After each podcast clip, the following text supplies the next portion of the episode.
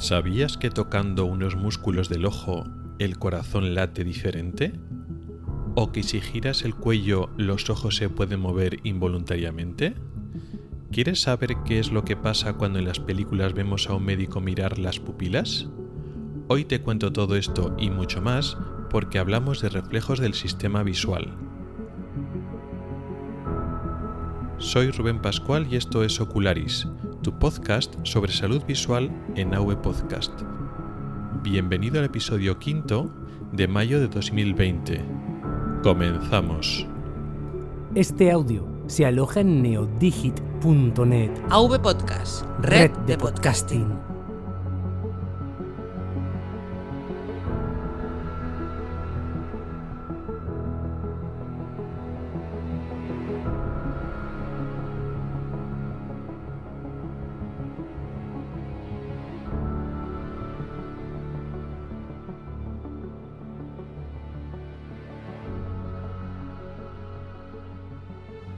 Hola a todos y bienvenidos al podcast de Ocularis sobre salud visual y oftalmología.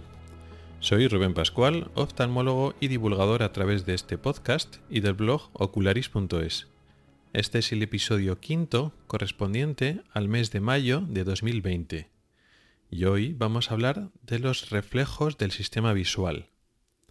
No hablamos del reflejo de los ojos, del reflejo en el espejo, ni tampoco del reflejo de la luz sobre los ojos, de cuando una luz incide sobre la córnea y devuelve un brillo, un reflejo de luz y vemos ese brillo en los ojos. No, hablamos del reflejo en el sentido médico, el concepto, la definición médica neurológica de reflejo. Una respuesta, en este caso eh, la mayor parte de las veces es motora, una respuesta motora a un estímulo y esa respuesta no es voluntaria. Es decir, nuestro yo consciente, nuestra voluntad, no eh, es la última ni la primera causante de ese reflejo. No es una respuesta que nosotros decidamos hacer porque queremos, sino que sale automáticamente. Son respuestas automatizadas de nuestro sistema neurológico. Reflejos hay muchos, muchos a lo largo de, todo el sistema nervioso, sobre todo, bueno, hay central periférico, casi siempre eh, hay una participación más o menos importante del sistema nervioso central, pero no de la voluntad. El igual más conocido de todos, pues posiblemente el reflejo del tendón rotuliano, que es ese que muchas veces vemos en las películas, eh, de médicos que te dan con una especie de martillito en el tendón que tenemos en la, en la, rodilla, justo debajo del hueso de la rótula, y entonces el pie se intenta extender un poquito, es la respuesta. Y esa respuesta es involuntaria, nosotros no movemos la pierna porque queremos, es la respuesta a ese, a ese golpecito en el tendón, a ese estiramiento del tendón que desencadena esa respuesta. Bien, pues en el sistema visual tenemos multitud de reflejos, de hecho bastantes aunque luego después veremos que son algunos de ellos son reflejos más complejos y algunos que no entran exactamente o muy concretamente en la definición de reflejos, pero también es cierto que no entran bien en la definición de movimiento exactamente voluntario. Luego lo, lo explicaremos. Vamos a hablar de varios tipos de reflejos.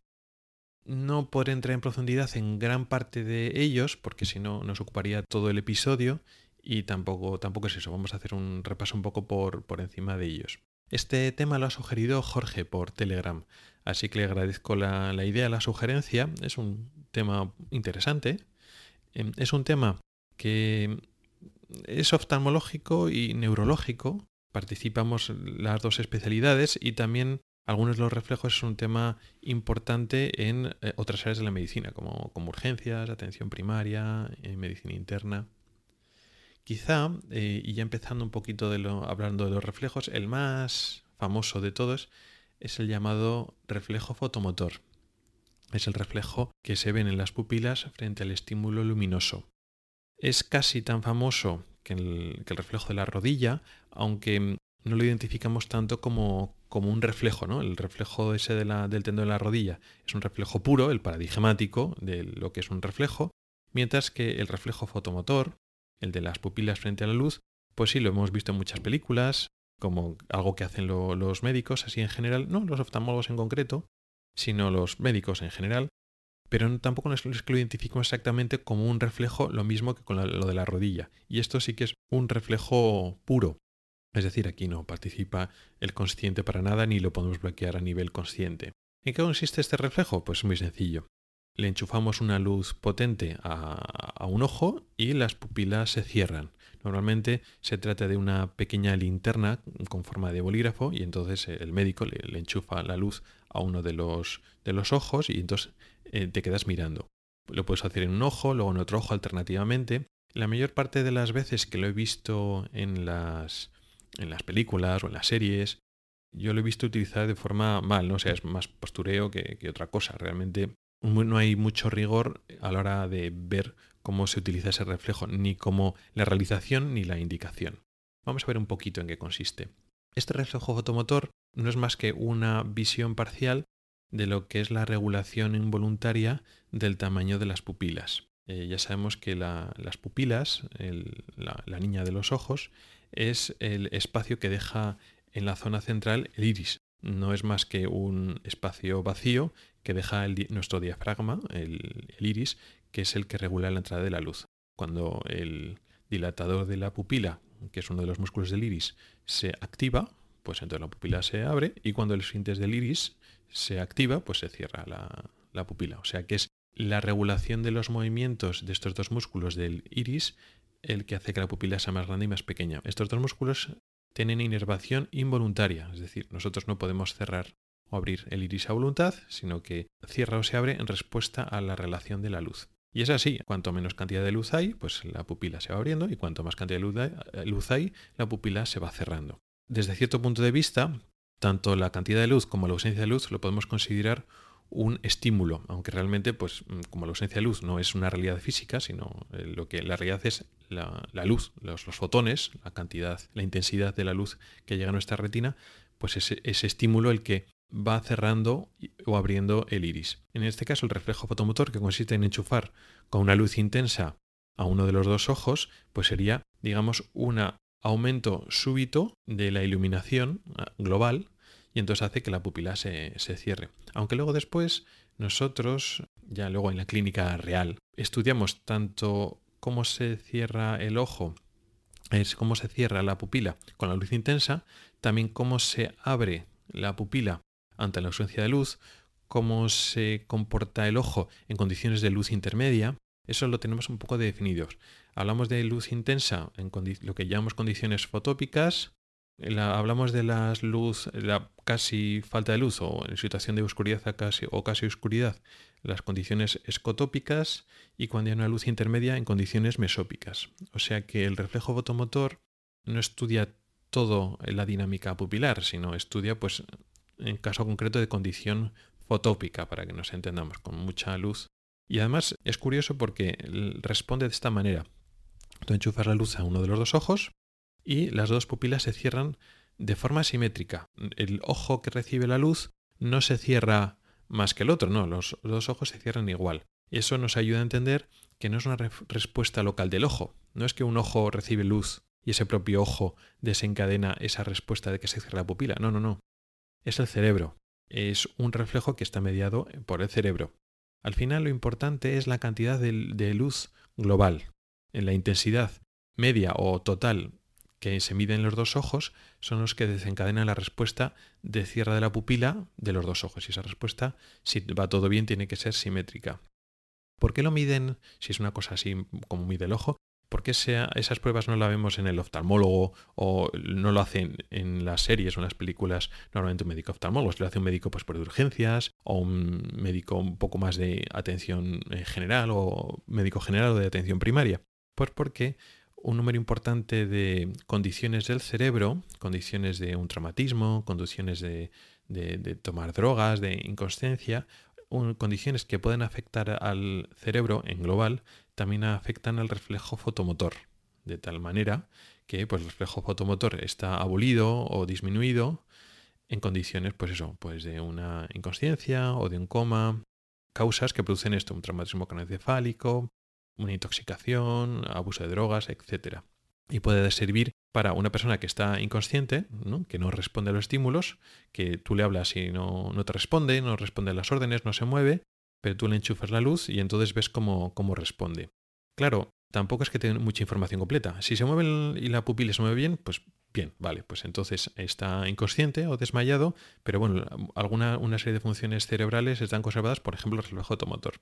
Claro, si no se mueven las pupilas, tampoco te indica exactamente qué es lo que está pasando, porque es una cosa más o menos grave o no tan grave, porque hay algunas drogas o algunos medicamentos que anulan ese movimiento y no significa que el paciente esté grave o esté mal sino bueno, pues que está bajo los influjos de ese tipo de fármaco o medicamento o droga.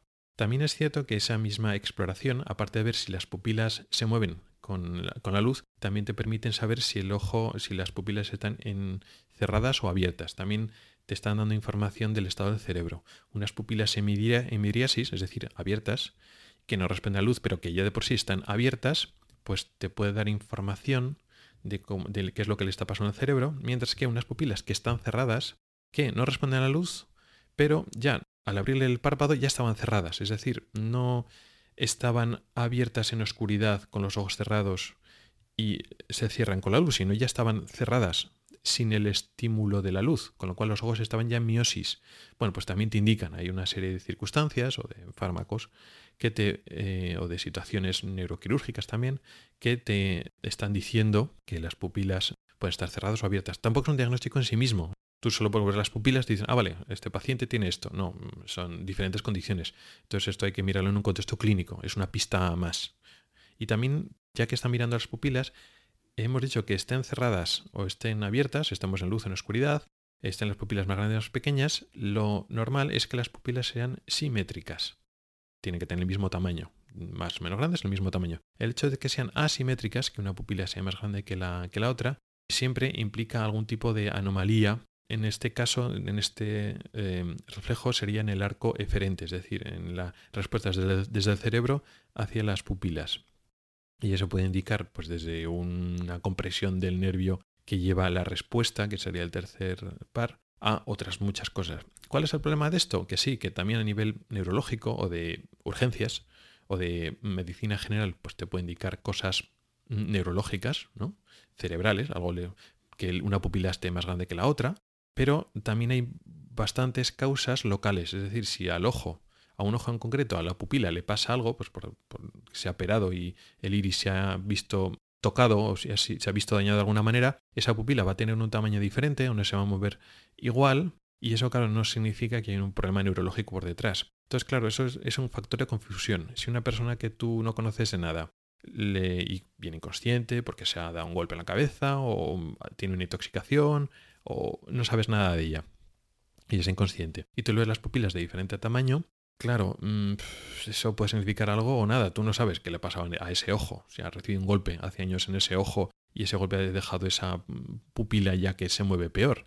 Entonces, claro, puede ser una información, pero puede no significar nada neurológico. Entonces, los reflejo, el reflejo este fotomotor o mirar el tamaño de las pupilas, al mirarlo con luz, pues sí puede dar información, pero a veces no es una información correcta o a veces no sabes, mm, no conoces todo para poner en contexto esos datos.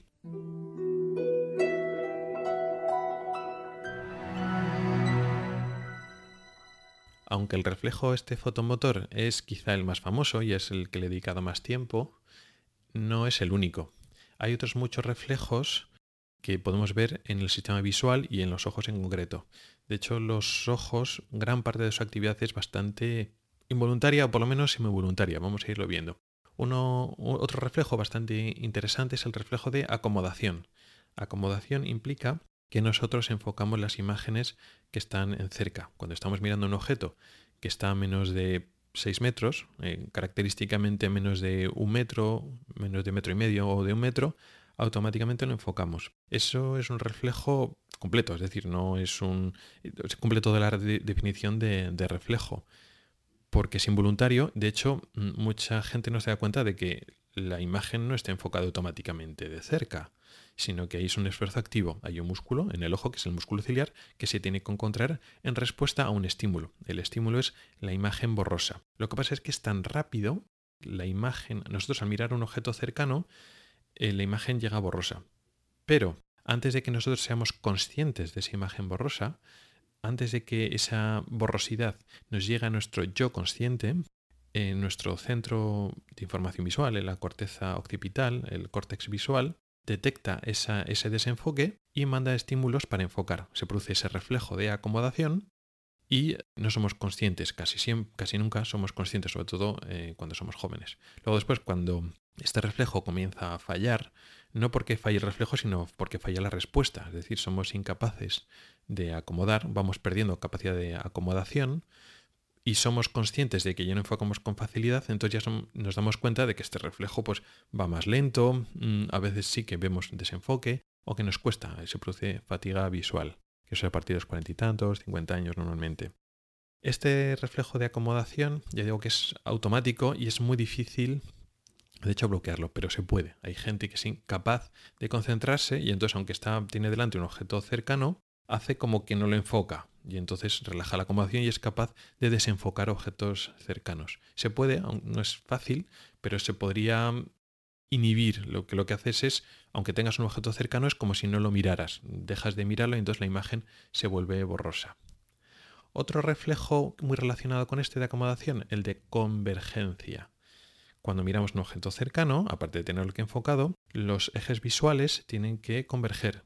Si cuando estamos mirando los de lejos los ojos están casi paralelos, si miramos un objeto que está muy cercano, por ejemplo algo que tenemos en la mano, para que con los dos ojos miremos el mismo objeto, tienen que girarse hacia adentro, tienen que orientarse hacia el interior, con lo cual los ejes visuales, en vez de estar paralelos, tienen que acercarse, tienen que converger. Estos reflejos están relacionados. Eh, la, acomodación eh, conlleva convergencia y eso puede ser un problema cuando separamos estos dos elementos. De hecho, en el episodio anterior, el que estuvimos hablando de las gafas, eh, los dispositivos de realidad virtual, se separa la convergencia de la acomodación y entonces se puede, producir problemas de convergencia. Y también la convergencia, como tiene mucho que ver con eh, problemas de motilidad ocular de tipo estrabismo, también podemos manipular o alterar esta mm, convergencia para mm, controlar un estrabismo. Pero bueno, ahora no vamos a hablar de las aplicaciones y los usos que usamos de este reflejo. ¿Podemos inhibir la convergencia? También, digamos, concentrándonos en aunque tenemos un objeto cercano, no enfocarlo o no mirarlo, pues entonces los ojos se vuelven a colocar en la posición, digamos, normal o de reposo, que son los ojos paralelos. Y entonces vemos doble. Hay gente que es capaz de hacerlo. Con un poco de concentración se puede hacer. Tienes un objeto cercano y es como que no lo miraras. Y entonces los objetos, eh, los ojos se vuelven a colocar en su sitio y entonces el objeto que estamos mirando, aparte de verlo desenfocado porque no acomodamos, al no converger lo vemos doble, tenemos doble imagen porque los ojos, el eje, los ejes de los ojos se han separado. También relacionado con, esto, el reflejo, los reflejos de seguimiento y de, fijación.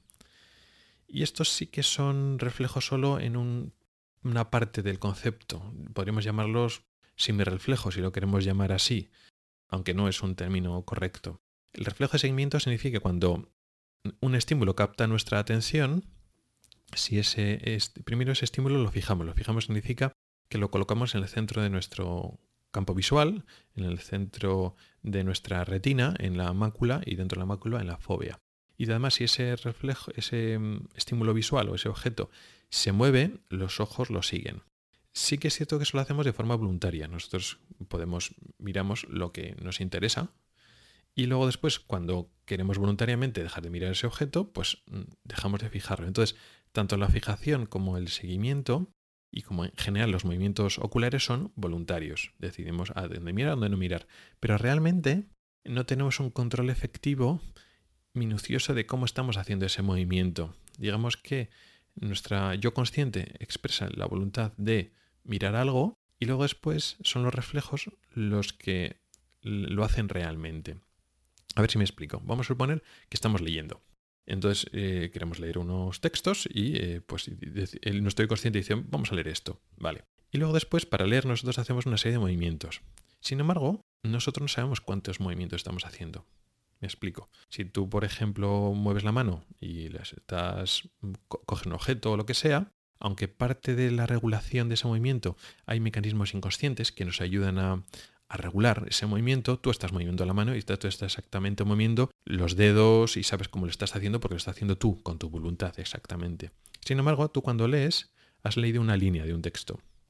Ahora tú te preguntas, cuántos movimientos oculares he hecho? No lo sabes. Igual para leer una línea has tenido que hacer siete o ocho saltitos. Esos saltitos son los que van deslizándose por la línea y tú vas capturando trozos de pequeñas letras o una palabra, palabra y media, y vas haciendo saltitos en la línea hasta que lees toda la línea. Bueno, pues el número de saltos, el número de movimientos oculares, tú no lo sabes. Tú, eh, digamos que expones una especie de piloto automático, ¿no? De un avión que está pilotando solo. Tú dices a dónde quieres ir y luego después el piloto automático es el que lleva el avión. Pues esto es parecido. Tú dices, quiero leer esto, pero tú no sabes cuántos movimientos has hecho, con lo cual, en cierta manera, tú no estás haciendo esos movimientos. Digamos, lo hace el sistema visual de forma automática o semiautomática. Es una especie de, de reflejo. Y lo mismo cuando algo te llama la atención, de repente hay un, movimiento brusco en tu campo visual o un objeto brillante pues el mover el ojo hacia ese objeto, incluso cierto movimiento de cabeza, es involuntario. O sea, antes de que tú pienses, decir, ah, voy a decidir que quiero ver eso no, algo de repente llama poderosamente la atención y tú ya has movido el ojo. ¿Se puede bloquear ese reflejo de, de fijar un estímulo súbito? Sí, si tú sabes que va a venir y tú te obligas a decir, bueno, ya sé que va a saltar una luz o un movimiento aquí y yo quiero seguir mirando de frente o a este otro lado. Sí, también lo puedes bloquear. Pero si tú no lo bloqueas, es casi automático que de repente sale algo que brilla o algo que surge de repente en el campo visual, algo contrastado, un movimiento importante, y tú automáticamente giras los ojos hacia ese lado y eso es una respuesta refleja, es una respuesta automática. Más reflejos, también uno que también se puede bloquear con la voluntad, el reflejo de defensa, que es o de oclusión eh, eh, palpebral, o de el reflejo que implica que cierra los ojos cuando un objeto se acerca súbitamente muy cerca del ojo. Ese reflejo de defensa también se puede bloquear con la voluntad, pero es un poco más difícil. Se puede hacer, pero cuando algo de repente se acerca de forma muy rápida hacia el ojo, es que no sale parpadear, cerrar el ojo, defender el, nuestro ojo para, para ello. Ese reflejo, lógicamente, es muy, muy útil, ¿no? Cuando algo nos va a saltar al ojo, algo nos va a caer, algo bien, nos viene una motita, nos viene con el aire, un trocito de, de lo que sea. Entonces eso protege al ojo, a la superficie ocular de que resulte dañada. Muchas veces, pues eso, cerramos el ojo y no somos conscientes de eso. O sea, para cuando algo borroso o brusco se acerca a nuestro ojo, pues cerramos el ojo y entonces el párpado nos protege. Siempre no, siempre no. Por eso hay motitas que entran en el ojo antes de que nos dé tiempo a cerrarlo. Pero nos protege bastante y se puede bloquear, pero también con mucha voluntad. Y es difícil. Si algo lo suficientemente brusco y rápido se acerca muy cerca del, del ojo, el amago de, parpadear sale incluso aunque bloqueemos el párpado y no se cierre del todo, ese pequeño movimiento del párpado existe y eso también es un reflejo.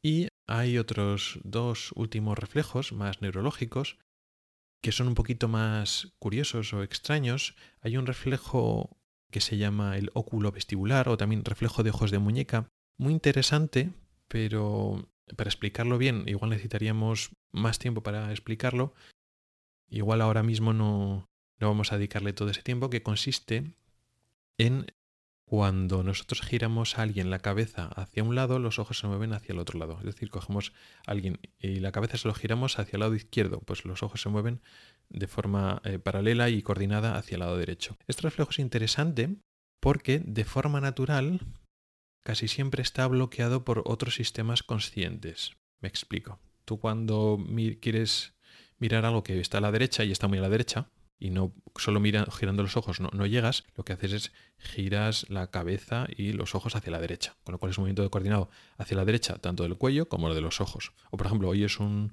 un sonido brusco hacia la izquierda, pues hay una respuesta que también podría ser casi refleja, o incluso refleja totalmente, en el cual, casi sin darte cuenta, sin ser consciente, tú ya has girado tanto la cabeza como los ojos hacia la izquierda, a donde ha venido ese sonido brusco y fuerte a ver qué está pasando. Vale. Ese movimiento es filogenéticamente superior o posterior o más elaborado que el primer reflejo de ojos de muñeca, tú haces que giras el cuello y, el, y los ojos a la izquierda, al mismo sitio. Mientras que eh, un reflejo más primitivo, que es el óculo vestibular, este que estoy comentando, es al contrario. Cuando tú giras el ojo hacia un lado, los ojos se van hacia el otro. Este reflejo primitivo, el óculo vestibular, viene de, estabilizar los ojos cuando estás mirando de, frente, para que cuando la, la, cabeza va girando o va balanceándose de un lado a otro, los ojos queden fijos donde quieres mirar. De tal manera que aunque la cabeza se va ya moviendo, los ojos compensan ese movimiento y siempre estás mirando al mismo sitio. Es un reflejo de estabilización de la imagen. Muy interesante, pero muchas veces ha bloqueado cuando tú quieres mirar a otro lado. Si tú quieres mirar a la izquierda, pues claro, tienes que bloquear este reflejo óculo vestibular para eh, girar los dos, las dos cosas, ojos y, cuello, hacia la izquierda. Entonces, hay, es una especie de reflejo que bloquea otro reflejo. ¿Qué pasa en personas inconscientes? Donde no hay un seguimiento o una estabilidad consciente de la imagen, el reflejo superior queda anulado y entonces el reflejo inferior, el reflejo óculo-vestibular, queda libre. Y entonces una persona que está inconsciente, que no mueve los ojos por propia voluntad porque está inconsciente, pues tú le giras el cuello y los ojos sí que se, están moviendo, porque es un reflejo, digamos, muy primitivo, que se produce en una parte más baja del, del cerebro, para que nos entendamos. Y he dejado para el final el último reflejo del que vamos a hablar hoy, que igual es el más extraño de, todos, que es el reflejo óculo cardíaco, que consiste en que cuando uno de los músculos de los ojos se ve mm, estimulado, estimulado en el sentido de que se ve estirado, por ejemplo, se produce un reflejo, una respuesta en el corazón. Por ejemplo, cuando presionamos en los globos oculares, hacia adentro, para que nos entendamos, por ejemplo, con los dos ojos cerrados y nos presionamos los globos oculares hacia adentro, se puede producir este reflejo en el cual baja la frecuencia cardíaca. Hay que decir, antes de que eh, lo probéis, que no es recomendable hacerlo. Es decir, lo de presionarse los ojos siempre es una mala idea, porque estamos manipulando, estamos aumentando la presión intraocular y estamos mm, manipulando el, gel vitrio y eso puede producir eh, alteraciones, roturas y desprendimientos de retina. O sea que lo de tocarse y presionarse los ojos es una mala idea. Pero sí que es cierto presionarse los ojos, o por ejemplo frotarse los ojos si te frotas con mucha energía, aparte de ser malo y totalmente desaconsejado, puede producir una disminución de la frecuencia cardíaca, es decir, los latidos del corazón se hacen más lentos. Esto es de especial importancia cuando manipulamos directamente los músculos de los ojos, los que están alrededor, por fuera de los ojos, no los del interior, sino los llamados músculos extraoculares, los que mueven los ojos hacia un lado, hacia otro, hacia arriba, hacia abajo. Eso no ocurre en circunstancias normales. Nosotros no manipulamos directamente los ojos, podemos presionar ¿no? todo el globo ocular, pero cuando nosotros estamos haciendo cirugía ocular y estamos manipulando, estamos traccionando, estamos tirando eh, de los ojos, de los músculos de los ojos, en ese contexto sí se puede producir una reacción oculocardíaca o este reflejo oculocardíaco mucho más eh, brusca y mucho más intensa. Incluso puede bajar tanto la frecuencia cardíaca que se puede parar el corazón. Es una cosa que tiene mucha importancia en la cirugía, sobre todo de estrabismo, y en otras cirugías que se pueden manipular los músculos extraoculares, como por ejemplo algunas de retina. Eso lo tenemos que tener siempre presente porque al paciente se le puede parar el corazón. Y esto es em, curioso y no tiene una respuesta o una mm, causa tan, o una explicación tan fácil como otros reflejos. Los reflejos que hemos visto de, de defensa, de acomodación, de convergencia, el fotomotor, todos le vemos una lógica. Ah, vale, pues mira, este reflejo es beneficioso para nuestro sistema visual o para nuestro cuerpo en general, pues por esto, ¿no? Sin embargo, el reflejo oculocardíaco es más difícil de, entender, pero está ahí. Cuando nosotros traccionamos o manipulamos los músculos de los ojos, se produce esto. Es el único, eh, la única forma, la único reflejo a distancia en el cual de un órgano que no es el, corazón, al manipularlo o presionarlo o presionarlo, se produce esa respuesta de bajada del corazón. No. De hecho, este reflejo es muy parecido a otro que se produce en el callado órtico, en una parte de la. en el callado órtico y también en, el, en una zona de la carótida, lo que se llama masaje carotido. Hay una forma de masaje o de presión en una zona del cuello muy concreta que también produce una bajada de la frecuencia cardíaca, que podría utilizarse en algunos contextos cuando el, corazón late muy rápido o algún tipo de arritmias de, de ritmo rápido. Este reflejo no el de los ojos, sino el que se usa de hacer un masaje en la carótida, en la zona del cuello, baja la frecuencia cardíaca. Con lo cual hay otros tejidos que tienen estos receptores, estos sensores, que producen un reflejo que desencadena esto, desencadena bajada de la frecuencia cardíaca. Pues también se puede producir, de hecho se produce con bastante frecuencia, cuando manipulamos los músculos de fuera del, del ojo, extraoculares. El Club del Cómic, un club de lectura en viñetas de la red AV Podcast en el que los podcasters más poderosos de la Tierra comentamos, analizamos y recomendamos nuestros cómics favoritos. Recuerda, el Club del Cómic.